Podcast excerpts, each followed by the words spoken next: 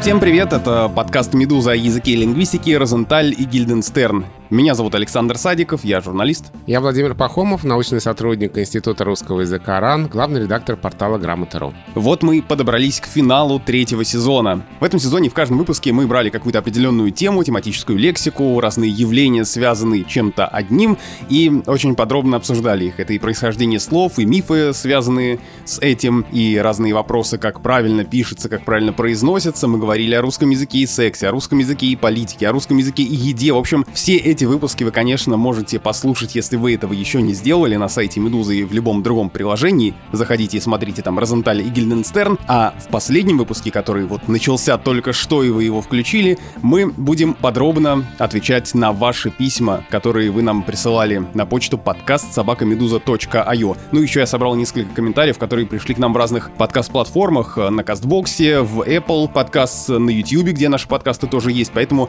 мы постараемся на самые-самые самые основные вопросы ответить.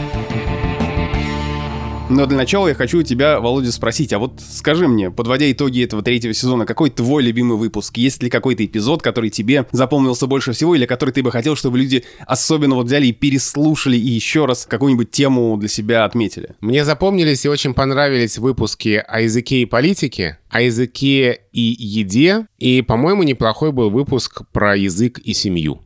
Да, это как раз предыдущий наш эпизод, где мы пытались запомнить и разобраться в Шуриных, Диверьях и прочих родственниках, но, как мне кажется, так я это и не запомнил, потому что как только я закончил монтировать этот эпизод, я позвонил маме, стал у нее спрашивать, знает ли она эти слова, и понял, что я сам их уже забыл. А мама знает? Не все, далеко не все. Но вот я, например, хотел бы, чтобы в веках остался наш эпизод про политику. Да, мне он очень нравится, и это про то, как Путин избегает местоимения «я», и вообще про речь э, чиновников и политических деятелей, а еще там есть пасхалочка, это это песня о катастрофическом падении грамотности. На самом деле, мне очень хотелось, чтобы вот этим сезоном мы показали, что бесконечное количество есть интересных историй о русском языке, и почти о каждом слове можно рассказать интересную историю. И хватит уже, правда, говоря о русском языке, говорить про слово кофе, про договор, про йогурт. В русском языке есть сотни, тысячи других слов, за которыми еще более интересные истории. Несмотря на это, мы практически в каждом выпуске упоминали кофе, вспоминали глагол «звонить»,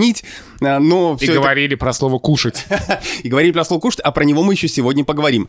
А, значит, в этом сезоне я смотрел письма и посчитал, сколько нам пришло писем. Без учета комментариев на подкаст-платформах пришло больше 140 писем. Вот на момент записи нашего эпизода, если быть точным, 142 письма мы получили. Это что-то невероятное. Большое вам спасибо за то, что вы так активно нам писали и слушаете нас. Я думаю, что даже если вы не услышите ответ на свой вопрос в этом выпуске, я постараюсь письменно ответить вам в почте. А может быть какая-нибудь тема одного из наших выпусков четвертого сезона вырастет из одного из тех писем, на которые мы сегодня не ответим. Может быть и так.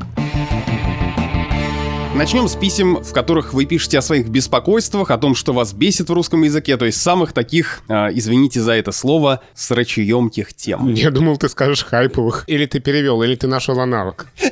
Вот оно, русское слово, да. Не совсем русское. Там же не полногласие, церковнославянское. Так что, извини, ты русский аналог не подобрал. Пишет нам э, слушатель, который представляется постоянным слушателем Александром из Тюмени, наткнулся на новость о создании комиссии по контролю за орфографией и пунктуацией. Наш премьер-министр сообщил, что для сохранения богатства и укрепления русского языка будут приняты э, меры. Как-то новость меня взбудоражила, не ждет ли нас новая реформа языка, реформа с большой буквы, подобная реформе 18 года. Что вы думаете по этому поводу? Насколько я понимаю, здесь нет ничего неожиданного. Это, в общем, продолжение того, о чем говорилось на заседании Совета по русскому языку при президенте, которое было 5 ноября прошлого года. Потому что тогда речь шла как раз о том, что нам нужен некий ориентир, некая база словарей, справочников, грамматик, которые были бы, ну, обязательны, что ли, для говорящих и пишущих по-русски. Ну, подожди, разве такого списка нет никакого? А, а то, о чем спорили в 2009 году, тоже был какой-то список? Да, был список, это именно был 2009 год. В списке было 4 словаря. Среди них э, ни одного толкового. Среди них ни одного справочника по правописанию. И из тех четырех словарей, которые там были, один из них фразеологический, один из них э, грамматический словарь Андрея Анатольевича Залезняка, который, в общем-то, нужен специалистам. Прошло действительно 11 лет, и очевидно, что этот список нуждается в пополнении,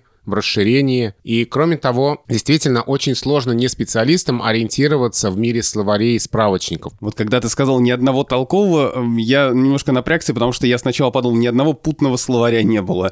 Но, но ты имел в виду ни одного э, словаря с толкованиями слов. Именно так, да. Потому что на современном книжном рынке представлено огромное количество словарей, в том числе такие хулиганские издания, как, например, словарь Даля в одном томе для школьников в современном написании, да еще и с картинками. Ну, то есть э, что-то, что совершенно не имеет отношения к подлинным нормальным словарям русского языка. Поэтому нужен ориентир, нужна такая база, это во-первых. Во-вторых, нам нужен некий орган, который на государственном уровне будет утверждать результаты работы лингвистов. Потому что, например, а, в Институте русского языка Академии наук идет работа над полным академическим описанием правил русской орфографии и пунктуации. Работа очень небыстрая, работа очень сложная кропотливая, которая началась не вчера и закончится не завтра, но которая рано или поздно должна привести к тому, что у нас появится свод правил русской орфографии и пунктуации, соответствующий русскому языку уже первой половины 21 века. Ну, то есть э, там что-то изменилось, ведь Розенталь вроде бы уже про все написал в своих справочниках. Ну, во-первых, появились в русском языке новые слова и типы слов, которых не было еще во второй половине 20 века. А во-вторых, э, у лингвистов есть э, больше возможностей для наблюдения наблюдения над языком. Есть э, национальный корпус русского языка, есть э, базы данных, которые позволяют увидеть, как ведет себя слово на большем количестве примеров. И, соответственно, увидеть те закономерности, которые не видели наши коллеги из прошлого. Речь не идет о каких-то новых правилах в смысле новых написаний слов.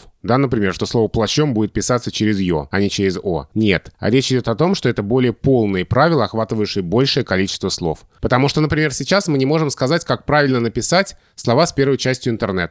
Потому что книга, в которой описывается, как писать слова с первой частью интернет, не носит характер общеобязательного свода правил. А в общеобязательном своде правил 1956 года такого правила нет, потому что интернет тогда этого слова не было. И результаты работы лингвистов надо как-то утвердить на государственном уровне. Вот насколько я понимаю, это и есть задача правительственной комиссии. Утвердить списки словарей, справочников, грамматик, содержащих нормы русского языка, утвердить правила правописания, когда они будут созданы, для того, чтобы э, все могли ими пользоваться с опорой на некий там законодательный акт. Конечно, не задача чиновников за лингвистами проверять что они написали в своих словарях. Не задача чиновников редактировать словари и правила, написанные лингвистами. Конечно, об этом не идет речи. Речь идет только об утверждении на государственном уровне результатов работы лингвистов. Так, подожди, а интернет как пишется в, в этих сложных словах? С маленькой буквы. А если интернет употребляется самостоятельно, например, доступ к интернету, то одинаково правильно и с большой, и с маленькой,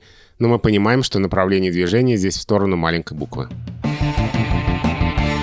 Про слово «кушать» нам приходило несколько писем и комментариев, и я понял, что наше обсуждение в выпуске о еде этого слова просто всколыхнуло общественность. И я сейчас приведу несколько сообщений, которые вы нам прислали, и мы постараемся их как-то прокомментировать и как-то на них отреагировать, потому что некоторые из них — это справедливые претензии. А вот в кастбоксе Дарья нам пишет, уже несколько раз вы упоминали это слово «кушать». Вообще не понимаю, о чем вы говорите. Слово как слово, все его используют, у него нет нет никакой специфической коннотации, оно совершенно нейтральное. В письме на почту Руслан спрашивает, пишет нам. В последнем выпуске вы говорили про слово «кушать». Раньше я тоже чурался этого слова, видимо, из-за того, что ответ на вопрос «как правильно» везде один, в том числе на грамоте.ру, и скопирован из древнего прескриптивного словаря. Однако, после просмотра исчерпывающего разбора, который сделал Микитка сын Алексеев, стало легче. Язык снова средство коммуникации, а не словесные оковы. И вот э, я посмотрел видео, ссылку на которое нам прислал Руслан. Это действительно очень интересный разбор борца с лингвофриками. Да, там и мне досталось. Там и тебе досталось, да. Похожие слова высказал на сайте The Question Владимир Пахомов, главный редактор портала Грамота.ру. Сказывается лакейское подобострастное употребление в отношении господ. Как мы видим, даже эксперт такого уровня обладает весьма сомнительными познаниями в этом вопросе. Но э, я хочу выступить и в твою защиту тоже. Э, разбор очень интересный, и суть сводится к тому, что мы на самом деле неправильно трактуем э, вот это вот как бы лакейское происхождение слова «кушать», что это один из мифов, который в том числе э, взращен э, советской властью, которая как-то пыталась, может быть, отстраниться от э, буржуазного прошлого. И э, многочисленные примеры, которые автор этого видео, Микитка Сан Алексеев, приводит э, в своем блоге, это это примеры того, что слово употреблялось как абсолютно нейтральное а, очень много лет и в 19 веке, и в 20 тоже. И там он в том числе укалывает автора словаря Ушакова, который тоже вроде как неправильно трактовал это слово, и с тех пор, как он в 30-х годах его занес с этой пометой, вот э, этот миф а, еще больше укоренился. Я могу, ну сейчас ты за себя ответишь, но я позволю себе сказать так, что да, у лингвистов могут быть неверные данные. Миф, который укоренился, он запутал, допустим, и специалистов, и они э, стали это помечать в своих изданиях и словарях. Но мы же не говорим что слово «кушать» — это ошибка. Слово как слово. Мы говорим, что лингвисты фиксируют вот так. Но вопрос, опять же, почему они так фиксируют? Нет ли в этом слове уже вот этой вот э, на основе мифа появившейся новой коннотации, которая, как у слова нелицеприятный, да, появляется новое значение. Это не всегда теперь уже мы можем точно сказать, это ошибка, что вы говорите нелицеприятный в значении неприятный. Нет, так нельзя делать. А многие так говорят. Может быть, все-таки, несмотря на то, что источник этой коннотации на самом деле мифологический, но она так укоренилась, что мы не можем ее игнорировать. Я с тобой согласен. И, в общем, как я признавался в том выпуске э, про еду, когда мы обсуждали слово «кушать», я ничего против слова «кушать» не имею. У нас с тобой ты отвечаешь. Да, а у меня чисто субъективно. Вот мне конкретно лично, мне не как лингвисту, я вообще не лингвист, не как журналисту, а просто как обычному человеку, просто это слово не нравится, я его не говорю, но я ничего не имею против, если кто-то это употребляет. У нас, у каждого вообще, кто говорит по-русски, в голове свой некий идеальный образ русского языка, некий свой стандарт, некие свои представления о норме. Где-то они соответствуют тем данным о норме, которые приводятся в словарях и справочниках, а где-то противоречат им. Ну, например, почти любого, кто говорит по-русски, передергивает от склонения в строгине. Хотя именно это литературная строгая норма. И нас... Э... Тебе сейчас сразу ответят люди, которых не передергивают, что это вполне нормально. Конечно, да. Кого-то это не передергивает, а многих передергивает. Каждого из нас бесит отклонение от того стандарта русского языка, который у нас в голове, от той нормы, которая у нас в голове. А задача лингвистов как раз описать то, что реально есть в языке. И по поводу слова «кушать» действительно объективно существует эта разница, потому что, как справедливо написала Есения Павлоцкий, которая тоже разбирала это слово. Очень странно представить это слово, например, в речи мужчин о себе. Ну вот если мы представим там двух взрослых бородатых мужчин, двух байкеров, например, вот для такой полноты картины, которые сидят в баре, и один из них говорит, я сегодня кушал на завтрак гречневую кашу. И в этом и есть противоречие. Ну, то есть э, для каких-то носителей э, языка нет ничего странного, что бородатый байкер будет произносить слово «кушать». И, может быть, как раз э, вот то видео, ссылку на которое, может быть, даже мы дадим э, в, в нашем подкасте, тот разбор, э, на который ссылается наш слушатель, который я посмотрел, который сделал э, Микитка сын Алексеев, это как раз попытка, ну, скажем так, обелить коннотацию слова «кушать», что это нормальное слово и нечего вообще к нему придираться. Я был бы счастлив, если бы никого не передергивало от слова «кушать», потому что я считаю тоже, что это нормальное совершенно слово, нет никаких причин его ненавидеть и хвататься за сердце, когда кто-то его употребляет употребляет. Но объективно многие действительно хватаются за сердце. И вот здесь, мне кажется, как раз это э, дилемма. То есть, с одной стороны, мы выяснили всю подноготную этого слова и поняли, что да, э, у него нет никакого вот этого лакейского значения, которое кто-то ему приписывает. Нет никакого разделения на мужчин и женщин, детей там и животных, ничего этого нет. И это обычное слово как слово есть, да, такое же. Но с другой стороны, то есть даже если словари где-то ошибаются, но и если мы в этом случае прескриптивно активны, не жалуем, как какие-то предписывающие нам, значит, как надо говорить, то Получается, что, с другой стороны, дескриптивные, описательные должны зафиксировать, что не все носители языка считают это слово нейтральным, что э, все равно отношение к этому слову должно быть описано, а у некоторых оно действительно негативное. Я бы сказал так, давайте сойдемся на том, что, ну, понятно, что не надо никого поправлять, мы это уже много раз выясняли, но какое слово говорить, какое нет, скорее выбор каждого. Это правда, и мы должны понимать, что когда уйдет из жизни то поколение или те поколения, для которых это имеет какое-то значение, Слово «кушать» э, вполне возможно будет восприниматься как совершенно нейтральное слово, и кофе будет окончательно среднего рода, и ударение «звонит» будет нормой, и там будут другие слова, которые будут такими жупелами, и там будут другие слова, против которых будут, или варианты, против которых будут резко восставать и считать, что именно это слово уничтожит наш прекрасный и великий могучий русский язык. Продолжаем тему того, что кого-то что-то раздражает или вызывает недоумение в э, современном русском языке. Вот письмо от Алисы. Хочу вам предложить для обсуждения две новые фразы, которые лично меня бесят, раздражают и вводят в тупик настолько, что скрип пенопласта меркнет по сравнению с этим. А говорю сразу, что последние 12 лет я живу э, не в России, но постоянно говорю и работаю с и на русском языке, и в целом изо всех сил стараюсь говорить и писать по-русски правильно, без сокращений, с минимумом заимствований. В общем, может, эти две фразы абсолютно нормальные и прекрасные, а со мной что-то не так. Первая Первая фраза. Зашло, не зашло. Например, ну мне этот серик что-то не зашел. Значение понравилось, я так понимаю, пишет наша слушательница. Я вроде не ханжа, но явно какая-то пенетрационная ассоциация тут имеет место, пишет она. И второй э, от слова совсем. Откуда это взялось? Давай заш зашел, не зашло. Честно признаюсь, я употребляю это выражение и довольно давно, и довольно часто, но в такой в разговорной речи. В эфире я, может быть, еще подумаю, прежде чем сказать, но вполне возможно, что тоже скажу. Я сейчас думаю о том, как скрипит пенопласт. Не надо, это очень неприятно. Ну, в общем, это два таких модных оборота. Ну, от слова совсем уже, мне кажется, не такой уж и модный, все-таки ему много лет уже, наверное. Я их тоже употребляю, оба совершенно нормальны, тоже в разговорной речи. И, в общем, как любая мода, это все проходит очень быстро, и как все, которое мгновенно стало модным и оказалось подхвачено всеми, это начинает раздражать. Изначально яркий образ, который начинает затираться, и яркость его уже перестает быть такой, и он скорее становится общим местом, и как-то даже уже не очень прилично его употреблять. Но слово «зашло» — это такой какой-то молодежный сленг, ну словари же не фиксируют его в таком значении, типа «понравился». Да, и я боюсь, что как только зафиксируют, э, выяснится, что уже так никто не говорит, и это какой-то уже бабушкин сленг. Вот, потому что вы лингвист лингвисты вечно не успеваете за нами. Потому что у нас такая традиция, что... Традиция не успевать. У нас, да, Спешить некуда. Очень много времени проходит между употреблением слова в реальной жизни и его фиксацией в словаре. У нас, да, такая традиция, что мы смотрим вообще, это останется в языке или нет, прежде чем это описать. Ну так что, с, зашло я от слова совсем, можно так говорить или лучше не надо? Да нормальное совершенно выражение для разговорной речи. В строгой официальной речи, наверное, лучше не стоит. А в непринужденной беседе почему бы нет? Следующий вопрос. Ксения пишет. А вот это московское «чтобы что» вместо «зачем» — это норма? Я сама из Новосибирска, но по работе много встречалась с москвичами, для меня это было прям индикатором места проживания, потому что у некоренных москвичей растянутых гласных может и не быть, но вот это они почти сразу начинают повторять. Меня это «чтобы что» страшно коробит, но объяснить не могу. По ощущению кажется, что это неграмотный вариант, но вполне возможно я не права. Хотелось бы узнать экспертное мнение. У нас в команде тотального диктанта очень много человек из Новосибирска, потому что Новосибирск родина тотального диктанта, и они тоже говорят, чтобы что. Видимо, мы, их укусили, а, да? А они это говорят, чтобы что?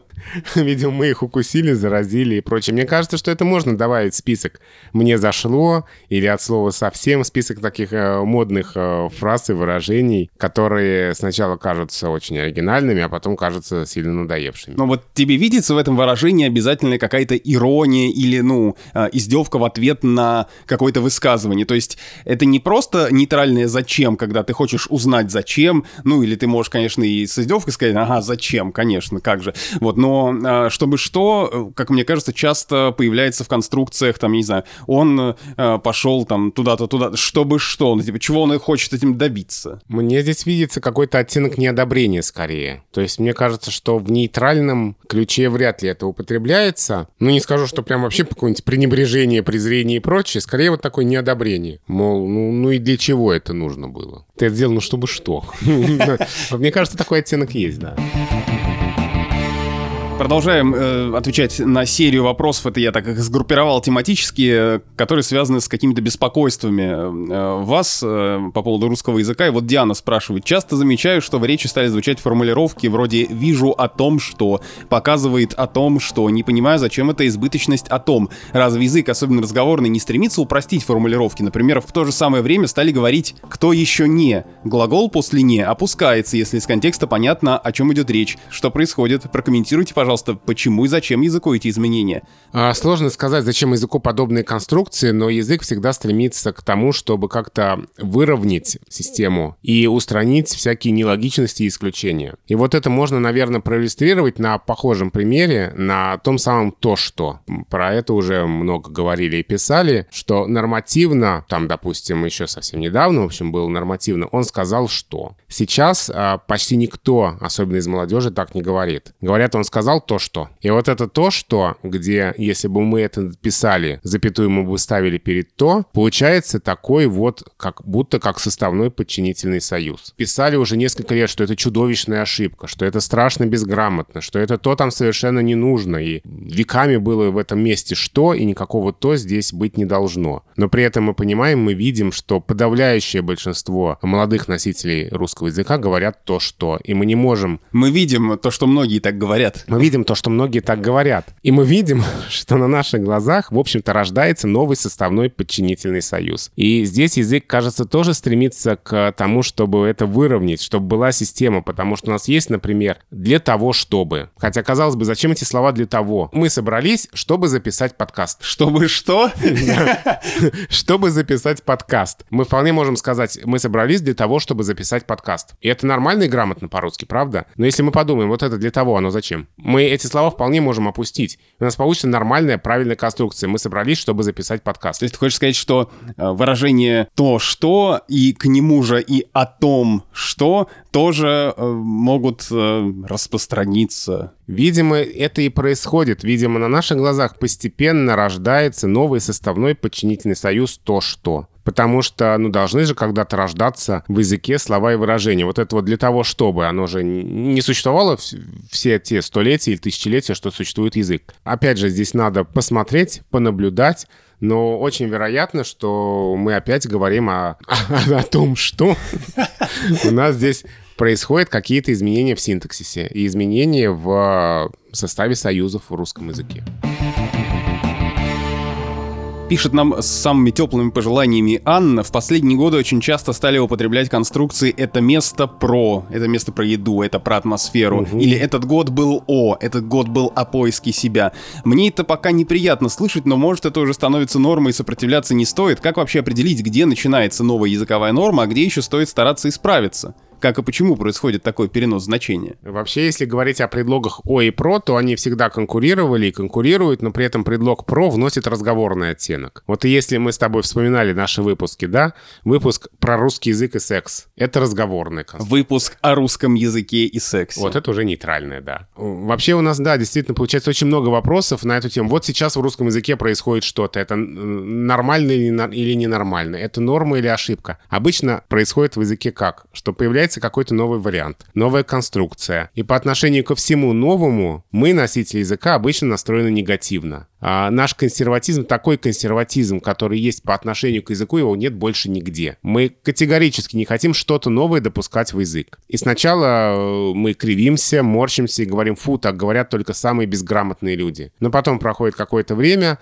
новая конструкция, новый вариант, а, новые ударения и так далее закрепляются потихонечку в языке. Так уже начинают говорить и вполне грамотные люди. И постепенно оказывается, что это уже не такая безграмотность, а вполне допустимый вариант. Со временем он может стать вполне нейтральным, а потом и даже основным и единственным.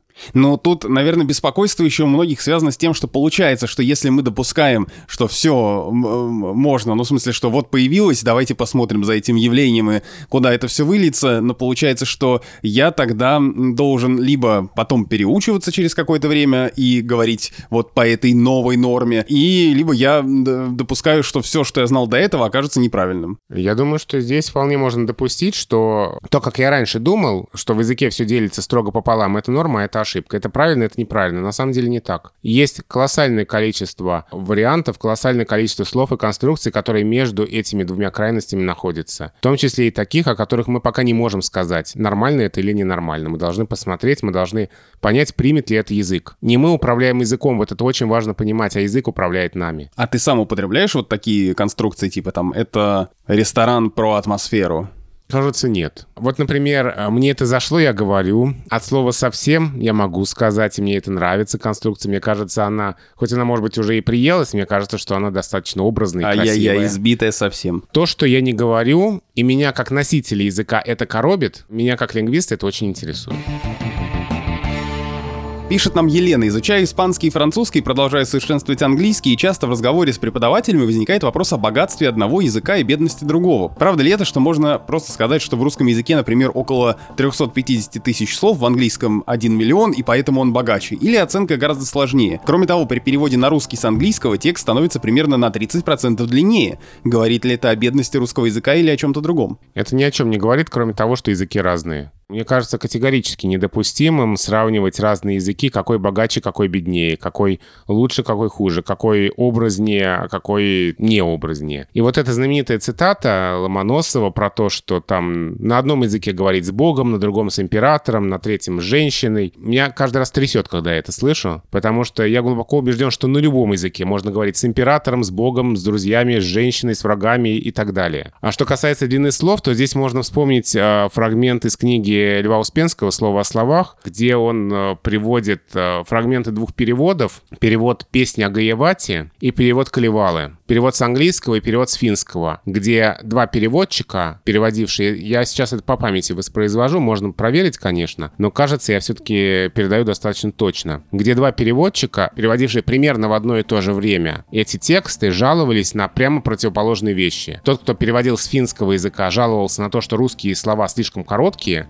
а тот, кто переводил с английского языка, жаловался на то, что русские слова слишком длинные. То есть это тоже все относительно. И это ни о чем не говорит, кроме того, что у каждого языка есть свои особенности. Следующий блок э, ваших вопросов. Вообще, ну, тут мы, я не знаю, вы уже поняли, видимо, по тому, какой размер файла вы видите перед собой, сколько он длится, что мы здесь надолго собрались. Как это было в старой шутке, уже не смешной из Comedy Club, что у нас есть возможность послушать их все. Вот так и у нас есть возможность ответить на все ваши вопросы. Ну, практически на все. Блок о происхождении слов и развитии языка. Вот Евгений спрашивает. Часто вы говорите о том, что то или иное изменение в языке происходит, чтобы было удобнее произносить. Но тогда возникает логичный вопрос вопрос, а как же это изначальное неудобное произношение или ударение возникло и закрепилось? Почему не появилось сразу удобное? Но языки эволюционируют так же, как и живые организмы. Почему сначала там выяснилось, что удобен хвост, а потом кому-то он оказался неудобен? Языки эволюционируют, эволюционирует э, грамматика, лексика, фонетика. Вообще меняется мир вокруг нас. Видимо, для описания того мира, который был сколько-то столетий назад, было достаточно тех языковых средств, которые были тогда, а сейчас они уже недостаточны или наоборот какие-то лишние. У меня здесь будет только такой философско обтекаемый ответ. Продолжаем. Вот письмо от Александра. Оно большое, но я такие основные пункты из него прочитаю. Тут два основных вопроса. Первый. Портал Грамота.ру уже много лет является палочкой-выручалочкой для редакторов и корректоров многих СМИ. Нет ли где-то в проектах или ближайших планах выпустить мобильное приложение с тем же функционалом? Это бы упростило доступ к ресурсу и повысило удобство поиска. Вот что ты скажешь на этот первый вопрос? Как главный редактор Грамоты.ру. Есть. Есть такие планы. На самом деле мы в этом году хотели многое сделать к 20-летию Грамоты, но не все удалось, в том числе из-за всем известных событий, ковида, который помешал нормальной слаженной работе. Но будем надеяться, что кое-что из того, что мы запланировали э, в этом году получится сделать но что не получится в этом, попробуем сделать в следующем планы создать мобильное приложение у нас есть. И второй вопрос, э, любопытный, даже не, только, не сколько вопрос, сколько такой развернутый комментарий, потому что это как раз э, почему я письмо включил в нашу группу писем о происхождении слов и вопросов, связанных с этим. Э, потому что Александр спрашивает о происхождении слова «шашки» и пишет следующее. «Более 25 лет я играю в шашки. За это время стал мастером спорта, прочел множество книг, постов в форумах и пабликах об этой игре и несколько лет назад сделал для себя вывод, что никто в среде шашистов не знает, откуда произошло это слово. Обычно люди удовлетворяются такими объяснениями, что шашка — это оружие, которое рубит, в шашках тоже рубят другие шашки, следовательно, название игры произошло от названия оружия. Другой вариант. Шашки созвучно слову «шашки», через «ж», да, как шаги. К тому же э, фигуры в игре совершают ходы, ходят, соответственно, шашки происходят от шашков. Обращение к словарю Фасмера, пишет дальше Александр, дает ответ, что шашки произошли от слова «шахы» или «шахматы». Меня лично такое толкование смущает. В свое время я написал статью с разбором всех возможных теорий, и одна мне очень понравилась. И дальше наш слушатель приводит э, любопытную версию э, любителя шашек и авторитетного историка логических игр Давыда Ивановича Сарагина. Он на стыке 19 и 20 веков э, изучал э, игры, и в своем э, труде, трактате под названием «Древность игр в шашки и шахматы» в 1916 году, внимание, он предложил следующее объяснение. Но сразу скажу, что это объяснение тоже сводится к тому, что шашки произошли от шахмат. Цитата.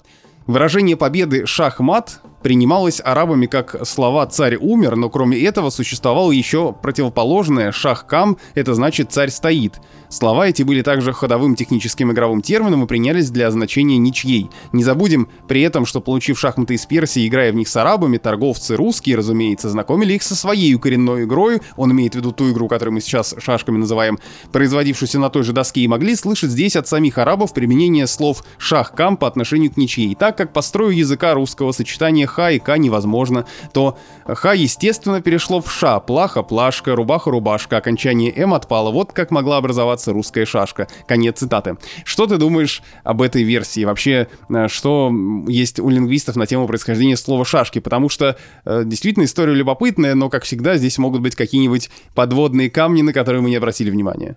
Поэтому я бы верил только этимологическим словарям, которые действительно возводят э, слово «шашка» к тому же слову «шах», к производному древнерусского «шахы», то есть шахматы. И первоначально шахматная фигура королева, то есть ферзь, а потом уже шашечная фигура. Я, поскольку не специалист в этимологии, то у меня нет более надежного объяснения, чем то, что приводится в этимологических словарях. Еще один вопрос, связанный э, с этимологией, на который, возможно, у нас не будет точного ответа, но я э, знаю, э, что точно не соответствует этимологии этого слова. Александр нам пишет, с огромным удовольствием слушаю ваш подкаст, особенно любим истории про этимологии разных слов. В вашем алкогольном выпуске вы не упомянули слово «колдырь», а колдырь — это, ну, пьяница, ал- алкоголик. А правда ли оно происходит от американского выражения времен сухого закона «колдо»? По звучанию колдырь больше похоже на слово из финно-угорских языков, вроде удмуртского. Разрешите наш спор. Откуда все-таки пошли колдыри? Спасибо вам большое. Я могу сказать, что точно это слово не связано с выражением колдо. Я э, покопался в разных э, источниках, не нашел истинного происхождения этого слова, но нашел, что оно было и гораздо раньше, чем сухой закон 20-х годов э, в Соединенных Штатах. Кроме того, в некоторых заметках пишут, что вот эта версия о том, что якобы постучаться к бутлегерам можно было в дверь, на которой была табличка колдо, это все миф, выдуманный, опять же, нами, потому что американцы не знают вообще, что такое колдо, и у них нигде этого нет. Я больше чем уверен, что это очередной пример народной этимологии, но другой вопрос, откуда действительно произошло это слово? Колдырь связано с колдырить, пить спиртное, что очевидно. Толковый слова русского арго пишет, что происхождение этого слова неясно и сопоставляет его с диалектными словами. Вот, например, есть диалектные «колдыкать», «колдыбать», «ковылять», «хромать». То есть, ну, вообще вот это слово на самом деле очень похоже на какое-то диалектное. Что-то здесь, наверное, есть родственное в русских народных говорах. Сергей спрашивает, откуда взялся термин «носитель языка»? Вот мы с тобой э, с первого выпуска практически употребляем эту фразу «носитель языка», да? А откуда это все взялось? Понятно, пишет Сергей, что его придумали умные дяди в лингвистических кулуарах, но почему именно «носитель»? Звучит почти как «переносчик». Думаю, можно было придумать более интересные варианты, например, «исконно слов» или «коренной говорун» или «говоритель». Сейчас, конечно, звучит диковато, а вот если бы сколько-то лет назад это стало пресловутой нормой. И до встречи на тотальном диктанте, пишет Сергей. До встречи на тотальном диктанте 17 октября. Я очень надеюсь, что офлайн, ну, в крайнем случае онлайн. Носитель языка, ну да, действительно, слово из лингвистической терминологии. Здесь ведь целый ряд аспектов. Это человек, который говорит на языке, это человек, который пишет на языке, это человек, который владеет языком. В первую очередь, это человек, для которого этот язык родной. Я же могу, я же, я же не могу быть носителем английского языка, я, я его могу ну, выучить. Да, да, человек, для которого язык родной. Так повелось, что такой термин установился. Ну, как иначе заменить все вот эти вот разные значения? Еще один вопрос, и закроем тему происхождения слов. Ася спрашивает, меня давно мучает вопрос об этимологии слова «собака» в значении знака вот в почте, когда мы говорим вот этот «эт». Расскажите, пожалуйста, как эта буква в полукруге превратилась в собаку? Ну, известная история, что там бесконечное количество есть э, таких разговорных слов для обозначения этого знака, и причем в разных языках э, свои слова. Где-то кому-то этот значок напоминал обезьянку, где-то кошку, но вот у нас устаканился вариант собака. Здесь просто простор для фантазии. Ну вот еще одна версия, которую я увидел в интернете, со ссылкой на сайт коллекции советской цифровой электроники. Тут собраны разные очень древние технологии, типа первых советских персональных компьютеров. Так вот, э, эта версия говорит о том, что происхождение слова «собака» в значении вот этого значка — это от выпускавшихся в 80-е годы алфавитно-цифровых мониторов персональных компьютеров, в которых хвостик этого символа был очень коротким, что придавало ему сходство с такой схематически нарисованной собачкой. Но, опять же, как ты правильно сказал, во всех языках очень разное обозначение этого слова, но вот в русском закрепилось почему-то собака. Ну да, где-то улитка, где-то уточка, где-то червячок. Кому что это напомнило? Следующий блок вопросов относится к конкретным эпизодам третьего сезона. После выпуска про одежду нам пришло классное большое письмо с темой э, Розенталю и Гильденстерну лично э, от Марии. И у Марии очень много вопросов, не только про одежду, но вот я выделю некоторые из них. Первый вопрос платье от. Есть мнение, что говорить платье от кого-то — безграмотность, происходящая от кальки с английского. И действительно, на английском мы говорим dress by Valentina. Но по аналогии с литературой мы не будем переводить novel by, Austin как роман от Остин, mm-hmm. да? Мы скажем роман Остин. Также и с одеждой. Платье Валентина без предлогов. А, много писали и говорили об этом предлоге от или про предлог от, да, если с разговорным оттенком. Он на самом деле устраняет двусмысленность, потому что платье Юдашкина было бы немножко странно. Чье или от кого, да? Да, да, именно из-за этого. Ну и плюс, э, нам, наверное, на это еще повлияло выражение «от кутюр», которое, как мы выясняли, вообще не, не имеет отношения к предлогу «от». Да, да, но все-таки да, здесь главная причина — это устранение двусмысленности. Точно так же, как вот у нас недавно был вопрос, инструкция пользователя, инструкция пользователю или инструкция для пользователя, где вроде бы в предлоге «для» нет нужды, но инструкция пользователя тоже вызывает вопросы. Это инструкция, которая адресована пользователю, или это инструкция, которую написал сам пользователь? Ну, то есть говорить платье от Валентина можно? Ну, предлог «от» здесь не лишний. Он помогает э, устранить двусмысленность. Мария дальше спрашивает про белье. Слышал, что говорить нижнее белье безграмотность и просторечие. Хотя сама так говорю. Мол, есть постельное белье, а есть просто белье. Так ли это? Что говорит Крангаус, если он вдруг под рукой? Крангаус не является автором каких-то нормативных словарей русского языка. Но мы же часто ссылаемся и на него, и на Штудинера. Так что логично, что слушатели вторят нашим шуткам насчет Максима Крангауза и спрашивают у него тоже. Да, нет, на самом деле нормальное совершенно сочетание нижнее белье, зафиксированное в словарях э, русского языка, здесь ошибки нет. Про белье я никогда не забуду вопрос, который пришел как-то на грамоту от читателя, который был уверен, что нельзя говорить гладить белье, потому что гладить можно кошку, а белье можно утюжить. Вот такой миф родом из детства, хотя... Утюжить — это какое-то другое значение сразу этого слова.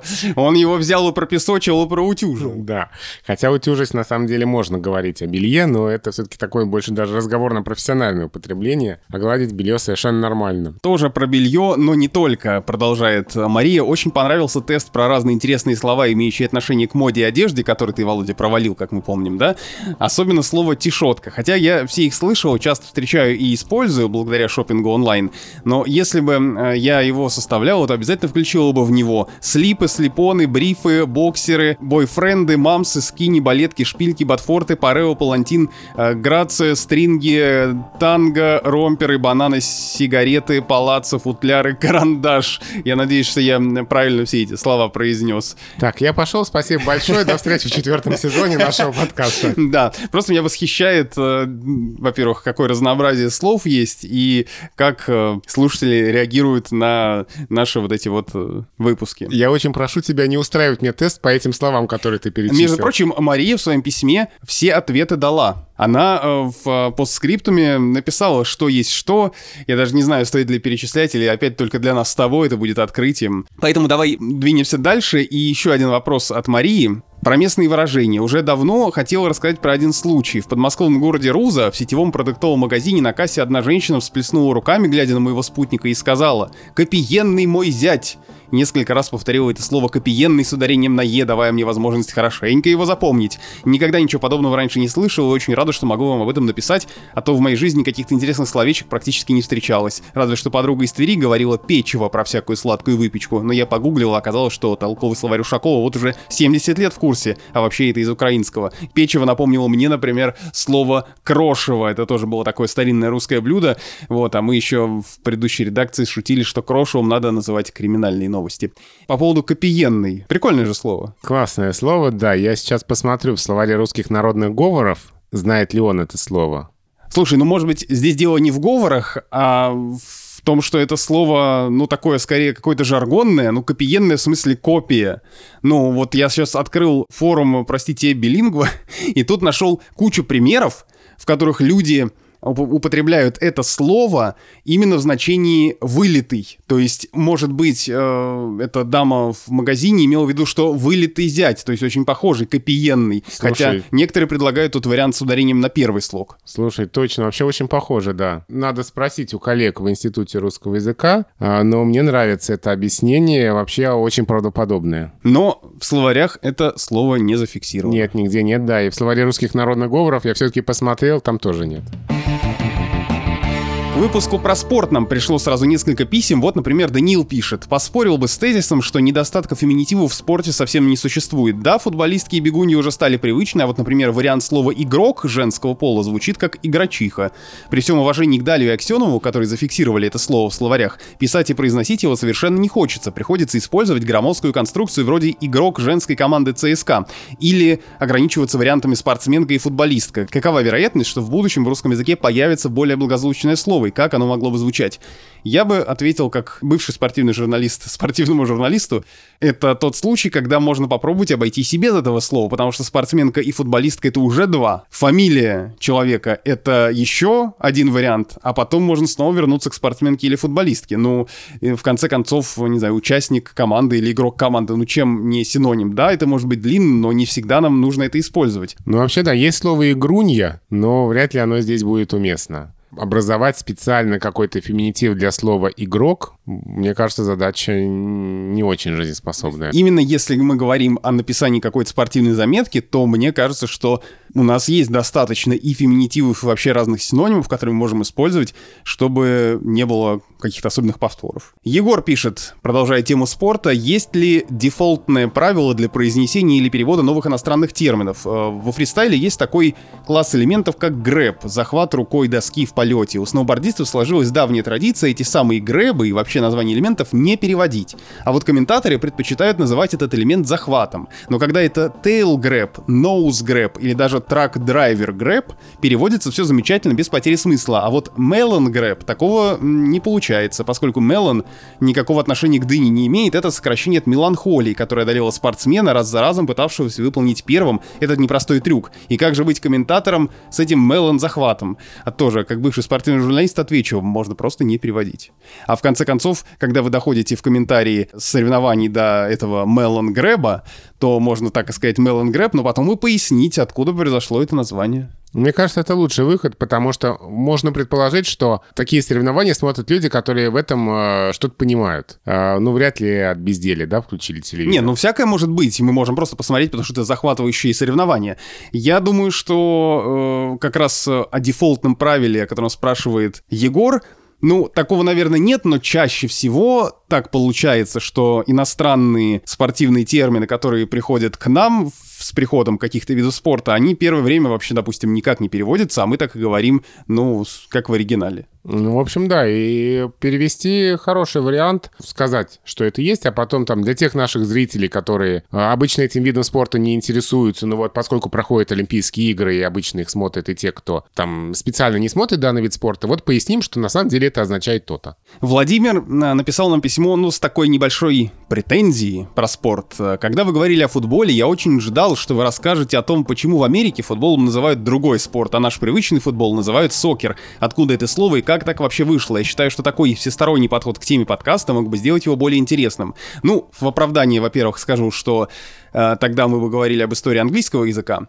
Отвечая на ваш вопрос, я нашел, почему футбол называют сокер, но на самом деле эта история, с одной стороны, вроде как давно рассказанная, с другой стороны, она действительно в меньшей степени имеет отношение к русскому языку, поэтому мы могли ее обойти стороной. Но вот спортивный блогер, журналист Виталий Суворов накануне чемпионата мира в Бразилии, еще в 2014 году это было, на сайте Sports.ru отвечал на этот вопрос, и я позволю себе привести некоторые цитаты из его заметки, потому что мне кажется, что она очень доходчиво объясняет, откуда произошло это Э, разделении. У него такое объяснение. Во второй половине 19 века появилась футбольная ассоциация Англии, она называлась Association Football, а сокращенно ее называли Сокер. В статье приводится письмо в газету New York Times 1905 года. Там один из американских поклонников сокера негодует, что редакторы написали сокер не через две буквы C, а через CK. И он ему объясняет, э, как из слова ассоциация получается слово сокер. И любопытно, что, как пишет Виталий Суворов, в самой Англии вплоть до 70-х годов концов прошлого века, ну то есть до 1970-х, слово сокер тоже употреблялось и было достаточно популярным. Хотя чаще всего футбол там, конечно, называли Association Football или просто футбол. Сегодня вот этот наш футбол европейский, да, э, называют сокером э, в пяти странах, в США и Австралии, в которых существуют свои версии футбола, потому что есть американский футбол, есть австралийский футбол, ну и еще так э, сокером называют обычный футбол наш, к которому мы привыкли в Канаде, Южной Африке и Новой Зеландии. Если вдруг у вас, слушающих наш подкаст, появится какая-то еще версия, или вы хотите нас поправить, обязательно напишите, потому что я тоже не могу быть на 100% уверен в той или иной версии, которую мы почерпнули почерпнули из э, многочисленных интернет-источников. Словари русского языка слово «соккер» знают, э, его фиксируют, дают помету в скобочках «футбол». Но никак не разводят э, эти слова и не описывают. Это не задача словаря русского языка. Описать, чем соккер отличается от футбола. К выпуску про алкоголь Артем написал нам такое письмо. В последнее время наблюдаю ренессанс слова «пенное» как эвфемизма пиву. Довольно удивительно, не замечал, что это слово раньше использовалось так активно, да еще в качестве заменителя простому и понятному слову «пиво». Возникает ассоциация с паровыми коктейлями на замену кальянов, но то было связано с законодательными ограничениями. А здесь же генезис совершенно не ясен. А вот мне кажется, это тоже ничем не подтвержденная версия, но мои, скорее, наблюдения и рассуждения, что это тоже связано с законодательством. Потому что пенное очень часто часто используется на вывесках, я это вижу часто, когда пивные магазины пишут у себя на вывеске пенные и не пишут пиво. Возможно, это чтобы обходить какие-нибудь запреты, связанные с рекламой, и возможно, иметь возможность как-то себя дополнительно продвигать. Раздавать, не знаю, какие-нибудь флайеры с пивом, может быть, и, и нельзя, а вот с пенным можно, ну, как вариант. Я добавлю, что когда-то словом «пенное» называли вино. Внезапно. Но пенное, ну разве что шампанское можно пенным назвать. Ну вот смотри, контекст. Загряжские записки – самый конец 18-го, начала 19 века. По заведенному у него обыкновению сходятся в 10 часов утра на сивушку. Так называл он пенное, настоянное травами по его методе вино. Это скорее вино в этом случае, который ты привел, не вино из перебродившего винограда, как мы понимаем сейчас, а вино как синоним алкогольного напитка вообще. А вот Гончаров, фрегат Паллада. Ну, припомни название разных вин, так доберешься. Какие же есть вина? Пенное. Ну а французские? Ренское. Пенное в контексте винном. Это необычно. Следующее письмо пишет нам Франсуа. Там в письме очень много вопросов, мы хотя бы на часть из них сейчас постараемся отреагировать э, о заимствованиях из русского. Несколько раз вы затрагивали эту тему и, говоря о заимствованиях в западной культуре, вспоминали лишь те слова, которыми называются конкретные понятия, имеющие отношение к русской или советской культуре. Словом «спутник» называют именно первый спутник Земли, запущенный СССР, а для всех остальных есть Satellite. Отдельный э, интерес представляют русские слова, которые были освоены западными языками и распространены более широко, в том числе на понятие явления, имеющие место там. Я покопался в словарях и онлайн-сборниках, и вот какие примеры могу найти. То есть э, это не вопрос Это скорее любопытные изыскания нашего слушателя, которые будут и нам с тобой тоже интересны. Вот какие слова он нашел. Аппаратчик, латиницы, да? Тут как э, один из образов Лапенко, да, я должен сейчас а аппаратчик да, произносить как бы с американским акцентом, ну, профессиональный бюрократ-карьерист, или интеллигенция. Вот это тоже слово, которое на Западе, в принципе, вошло в язык, и люди понимают, да, что имеете в виду. Или шапка, шапка-ушанка. А вот матрешка, пишет Франсуа, мне кажется, используется редко, потому что обычно теперь это Russian doll. Здорово. Спасибо большое. На самом деле это очень интересно и очень приятно получать такие письма, которые нас тоже учат чему-то новому. Ну вот еще один вопрос меня действительно зацепил у Франсуа восприятие языка, связь звучания, смысла. Однажды общался с лингвисткой, которая занималась этой темой, и если вкратце, то почему изящный звучит изящно, а грубый грубо. И на похожую тему мой папа очень любил такой анекдот. В немецкой школе учитель французского говорит, вот принято считать, что французский язык такой певучий и красивый, а немецкий рубленый и грубый. Я совершенно не согласен, вот сравните. И дальше певучим голосом. Die Vögel singen in den Bäumen а потом нарочито рубльными согласными «Les oiseaux gazouillent dans les arbres». Есть ли связь между обликом слова и восприятием его как э, грубым или не грубым. Мне кажется, что в слове «изящно», может быть, и нет такого какого-то особого изящества, там же буква «ща», она тоже такая тяжеловесная. Но здесь мы уходим совсем какие-то такие миры... То есть это не лингвистический и... вообще разговор? Ну, скорее психолингвистические миры языка и сознания, языка и мышления, и то, как мы воспринимаем те или иные звуки. Мне кажется, что здесь влияют наши знания о том, что обозначает слово, и мы непроизвольно, может быть, эту оценку на его звучание навешиваем. Но для этого надо быть специалистом психолингвистики, чтобы дать компетентный ответ на этот вопрос, э, поэтому я здесь, наверное, подробного ответа не дам. А к выпуску про телефон нам пришло очень любопытное письмо от преподавателя по дисциплине беспроводные сети в МГТУ имени Баумана Андрея Аксенова. Ой, здорово. Да, он э, нам рассказывает про слово «мобильный». Цитирую. «В последнем выпуске вы рассуждали о том, почему мобильный телефон и мобильная сеть так называются, и что не очень понятно, как термин «мобильный» связан, собственно, с сетью и гаджетом. И дальше он объясняет техническую сторону вопроса и приводит э, объяснение, почему это слово мы взяли на вооружение в плане мобильной связи и объясняет это технической стороной вопроса. Если при переходе из зоны покрытия одной базовой станции к другой у вас на мгновение пропадает связь и потом восстанавливается, то значит стандарт мобильностью не обладает. А если сеть умеет переключать телефон пользователя между базовыми станциями незаметно, то значит сеть мобильностью обладает, и такую сеть можно назвать мобильной. То есть если вы едете, дальше продолжает наш слушатель, на автомобиле, и у вас не прерывается разговор с мамой, то значит сеть мобильная. Момент, когда э, сети и телефоны перестали стали называть сотовыми, стали называть мобильными, произошел в середине-конце нулевых, когда географическое покрытие сетей усложнилось и, строго говоря, перестало напоминать сотовую структуру. Тогда специалисты перестали употреблять теперь уже некорректный термин «сотовая связь» и начали использовать более корректный зонтичный термин «мобильные сети», а за специалистами так начали говорить и пользователи. Вот такую версию приводит наш слушатель. Здорово, спасибо большое, тоже очень интересно. И в продолжении темы телефонной технологий, э, другой наш слушатель Алексей спрашивает о коротком обозначении словосочетания «искусственный интеллект». Письменная аббревиатура в русском давно общепринятая ИИ, две большие буквы, но в речи ее использовать невозможно. Что могло бы быть вместо ИИ? И он предлагает следующие варианты. Арт-разум, звучит в духе научной фантастики. Разумат, звучит в духе 60-х, разум и автомат. Но в русском языке есть еще одна полезная для данного случая особенность. Мы произносим аббревиатуры как слова. И имея в виду, например, светодиоды LED, мы говорим LED да, не LED, как делают англоговорящие. Называя немецкую марку грузовиков, мы говорим MAN, а не MAN, как делают в Германии. То есть можно просто вставить в и согласную, и получится EC, например искусственный интеллект. Что ты думаешь, нужно ли нам придумать какую-то форму, которая бы позволила удобнее произносить это сочетание? Ну, видимо, что-то подобное нужно, потому что искусственный интеллект говорить долго неудобно и вообще что-то короткое вместо этого нужно. Посмотрим действительно, что появится. Обычно попытки что-то искусственное в язык внедрить и успеха не имеют. Кто его знает, может быть и EC приживется. Если вдруг вы дослушали до этого момента нашего выпуска, то могу сказать, что мы выходим на финишную прямую, и сейчас в формате, ну, практически блица, ответим на вопросы, которые все связаны одной темой, как правильно. А, Михаил спрашивает, как правильно употреблять в предложенном падеже название переулков, образованных от имен собственных, и почему справочная служба русского языка придерживается двух, на первый взгляд, противоречащих друг другу точек зрения по этому вопросу. В Орликовом переулке, но в Дашкове переулке и о Коврове переулке. Здесь есть две нормы, современные и устаревшие, потому что особое склонение у таких слов. И все-таки, ну это как Берингов пролив, например. В Беринговом проливе, в Орликовом переулке а норма все-таки такая. Следующее короткое письмо от слушателя с именем Эрдни – Горит-горит только что послушал подкаст, где утверждали, что слово «корпус» в смысле языкового корпуса во множественном числе произносится и пишется как «корпусы», а «корпуса» — это про дома. Но стоило зайти на сайт Национального корпуса русского языка, как я был шокирован.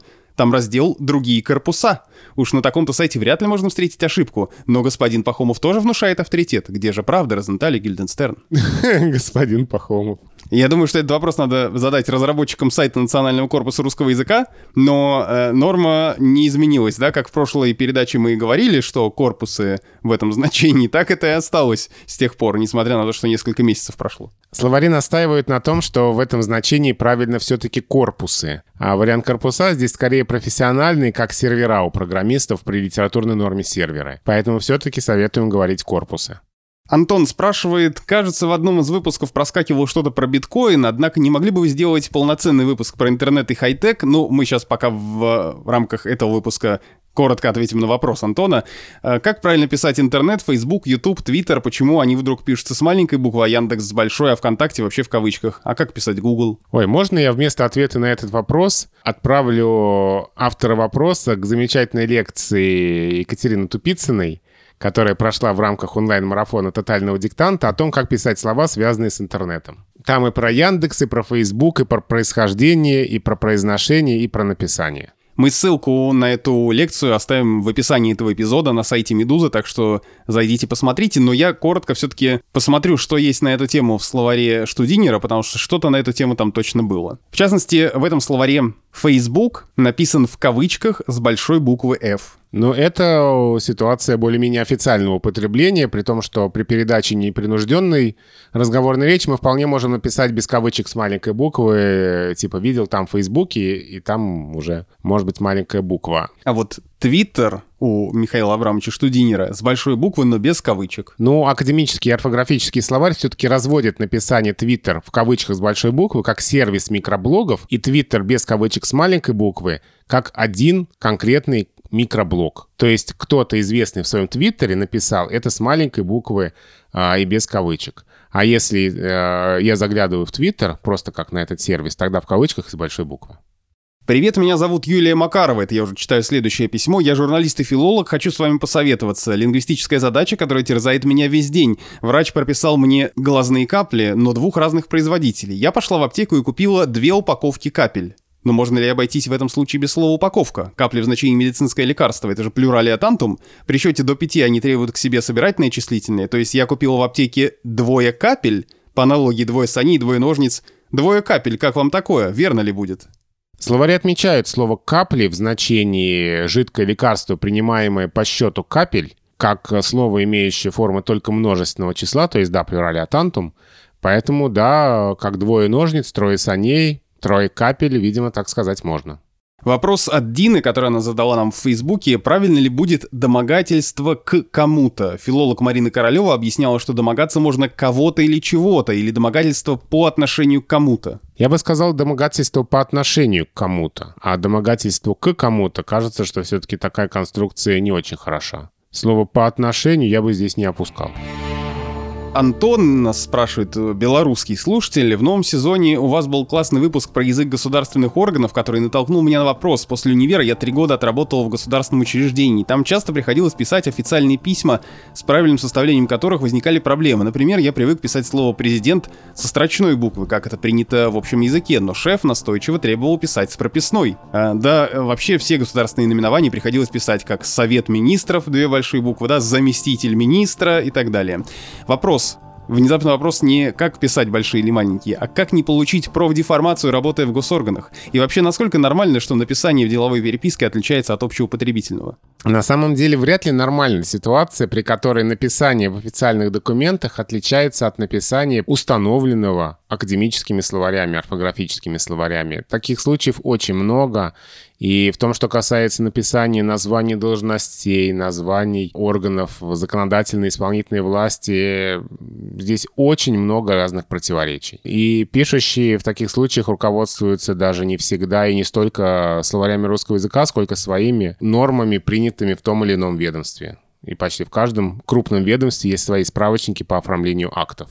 Какие-то рекомендации в них соответствуют э, словарям русского языка, какие-то им противоречат. Возможно, мы сейчас сможем закольцевать нашу сегодняшнюю беседу и сказать, что... Ты еще не знаешь, сколько у меня для тебя вопросов осталось. Я намекаю на то, что нам уже можно разойтись. Я хочу сказать о том, что если у нас будет э, некий общеобязательный свод правил русской орфографии и пунктуации, утвержденный на государственном уровне. Это, в общем, одна из тех задач, которые, скорее всего, будут стоять перед той самой правительственной комиссией по русскому языку, о которой мы говорили в начале. Намекаешь, что и чиновники, может быть, будут их придерживаться? Я очень на это надеюсь, да.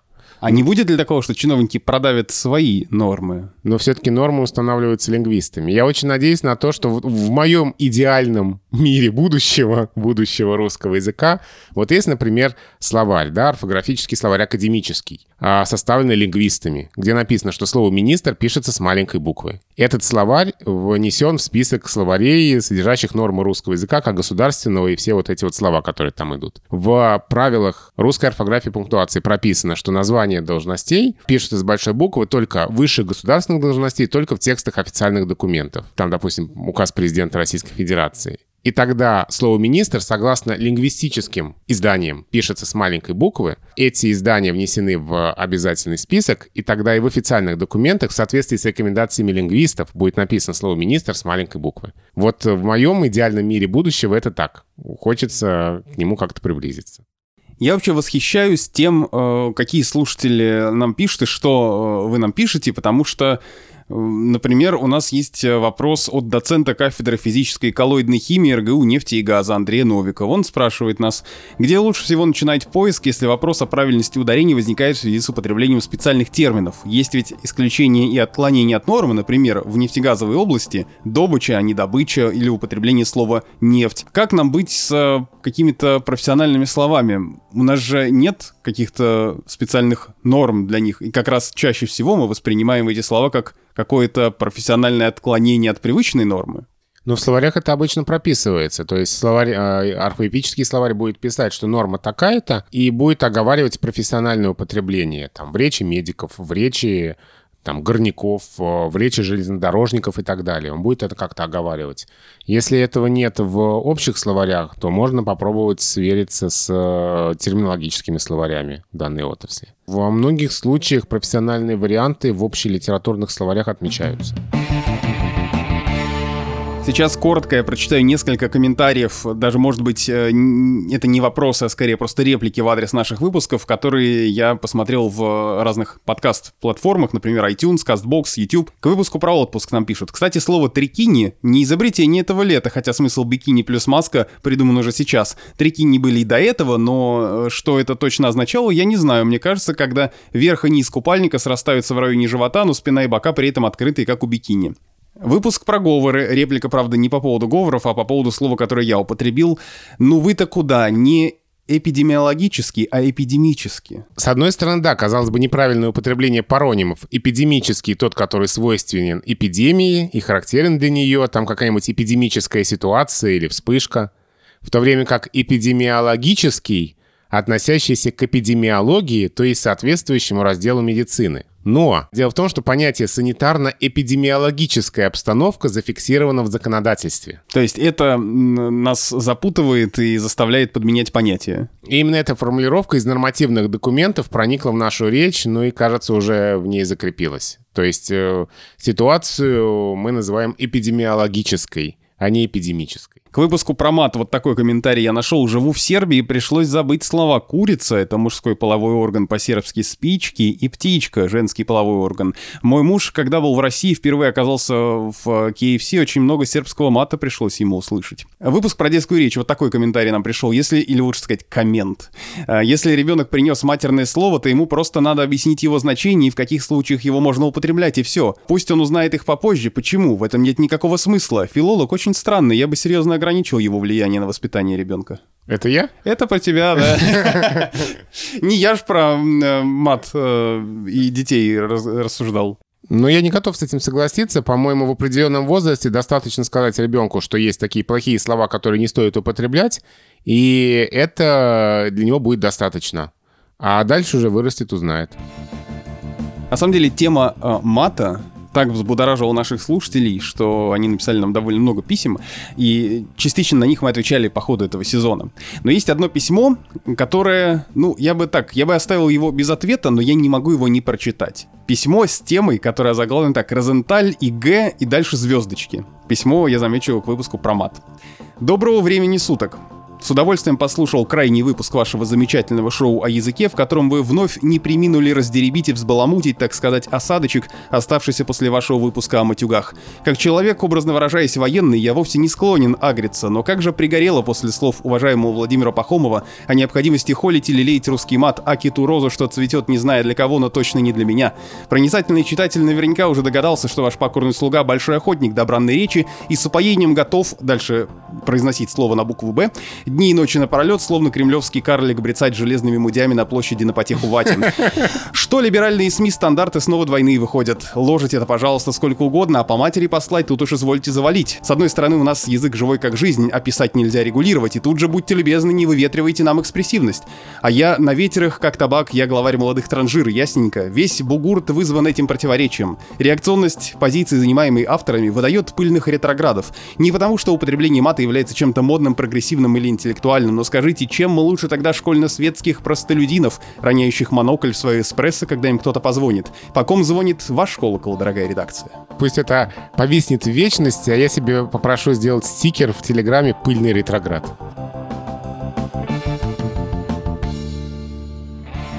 На этом мы закончим наш третий сезон. Это был подкаст «Розенталь и Гильденстерн». Меня зовут Александр Садиков. Я журналист, кажется, все еще. А, я Владимир Пахомов, пыльный ретроград, научный сотрудник Института русского языка РАН, главный редактор портала Грамота.ру. Пишите нам письма, мы даже в межсезонье будем читать и будем готовиться к нашему следующему сезону, который где-нибудь в конце сентября обязательно начнется.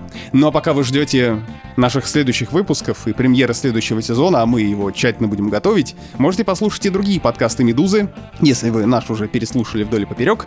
Это подкаст э, о новостях, которые еще долго останутся важными «Что случилось?», он выходит каждый будний день, или подкаст о сериалах кино «Чего бы посмотреть».